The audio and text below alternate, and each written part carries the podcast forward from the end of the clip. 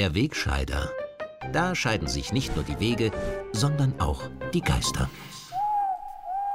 In dieser Woche war ich mir nicht ganz sicher, ob das ideologisch motivierte Nachtreten auf den zurückgetretenen Regierungschef oder doch die Corona-Politik der alten Regierung mit neuem Kanzler meine wiederkehrenden Anfälle von Brechreiz ausgelöst haben.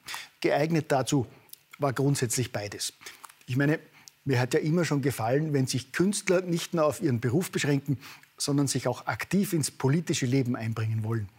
Denn da der überwiegende Teil der Kulturschaffenden bekanntlich zu den Guten gehört, ist das für alle Beteiligten immer eine Win-Win-Situation. Im Kampf gegen das Böse bzw. die Bösen müssen alle zusammenhelfen. Auch wenn es viel Mut erfordert, öffentlich zu bekennen, dass man einer von den Guten ist. Ein äußerst gelungenes Beispiel in dieser Kategorie ist jetzt dem blassrosa Zentralorgan der linksintellektuellen heimischen Elite zusammen mit dem Burgtheater gelungen. Bei dem gemeinsamen Projekt lesen Ensemblemitglieder des Burgtheaters aus den Chatprotokollen der Wirtschafts- und Korruptionsstaatsanwaltschaft in der Causa Kurz, die bekanntlich auf wundersame Weise den Weg an die Öffentlichkeit gefunden haben. Offiziell gilt zwar die Unschuldsvermutung, aufgrund der Schwere der vermuteten Kapitalverbrechen stehen den Beschuldigten in diesem Fall aber selbstverständlich übliche Grundrechte nicht zu. Ich meine, jeder aufgeklärte Bürger hat Verständnis dafür, dass sich etwa Mörder oder Vergewaltiger auf die Menschenrechtskonvention oder auf das Amtsgeheimnis berufen können, aber doch nicht Politiker, die unsere Gesinnung nicht teilen. Das wäre noch schöner, wenn sich solche Individuen etwa auf Artikel 12 MRK, das Grundrecht der Freiheitssphäre des Einzelnen, berufen könnten. Und nicht zuletzt deshalb finde ich diese wunderbare Kunstaktion von moralisch höher stehenden Medienleuten und Staatskünstlern so gelungen. Das ist im wahrsten Sinne des Wortes ganz großes Theater. Wobei ganz aktuell jetzt wieder mal das Wiener Volkstheater den renommierten Kollegen der Burg in Sachen Niveau und Geschmack die Show gestohlen hat. In einem neuen Stück mit dem Titel Zertretung bringt eine talentierte Autorin entfesseltes Gewalttheater auf die Bühne, bei dem etwa auf Bühnenfiguren von Jesus Christus und Sebastian Kurz geschossen wird, während Figuren anderer verhasster Prominenter zu Tode gefoltert werden.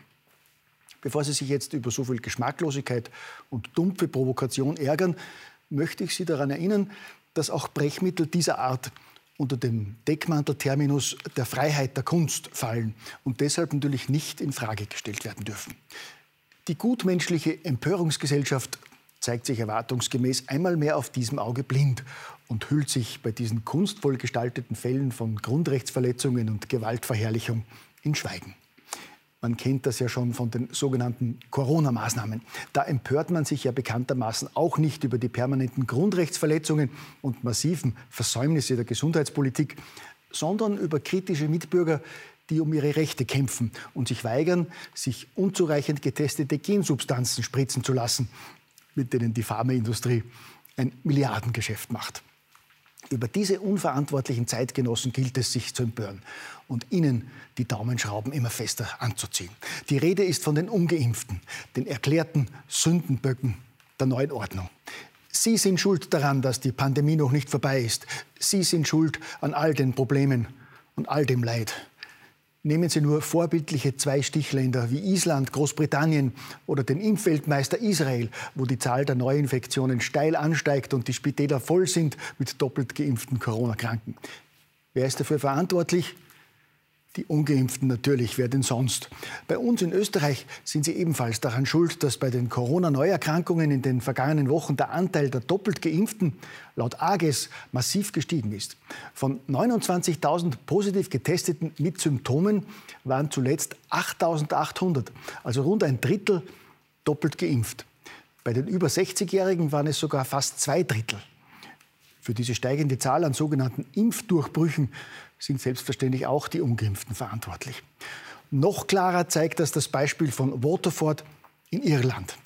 In der 50.000 Einwohnerstadt und Umgebung explodiert gerade die Zahl der Corona-Infizierten. Die Region hat eine dreimal so hohe 14-Tages-Inzidenz wie der Durchschnitt des Landes, obwohl in Waterford County eine rekordverdächtige Impfrate von 99,7 Prozent herrscht. Ich meine, das sagt einem doch der Hausverstand dass daran auch dort die 0,3 Prozent Ungeimpften schuld sind. Und weil eben gar kein Zweifel daran besteht, dass diese verantwortungslosen Idioten schuld an der Misere sind, muss man die jetzt eben mit drastischeren Maßnahmen zur Impfung motivieren, wie es im Fachjargon des Impfsyndikats neuerdings heißt. Der neue Bundeskanzler hat den Ungeimpften sogar von Brüssel aus die sanfte Drohung in die Heimat geschickt, dass es die nächsten Monate schwierig für sie werden wird.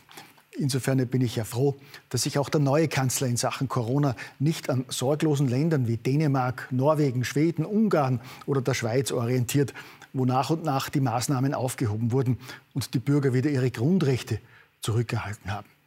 Stattdessen nimmt sich Österreich nach wie vor Länder wie Israel oder Italien zum Vorbild, wo es immer weitere Verschärfungen für die Bevölkerung gibt. Das ist natürlich auch eine tolle Vorlage für unseren anerkannt kompetenten Gesundheitsminister.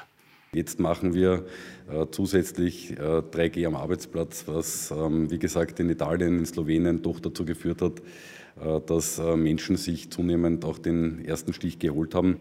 Ja, und wie freudig die Bevölkerung in Italien das verpflichtete 3G am Arbeitsplatz angenommen hat, zeigen ja auch aktuelle Bilder aus Triest, wo es zu spontanen Freudenkundgebungen gekommen ist und die Polizei einige wenige Impfverweigerer mit Wasserwerfern und Tränengas motivieren wollte, sich den ersten Stich zu holen.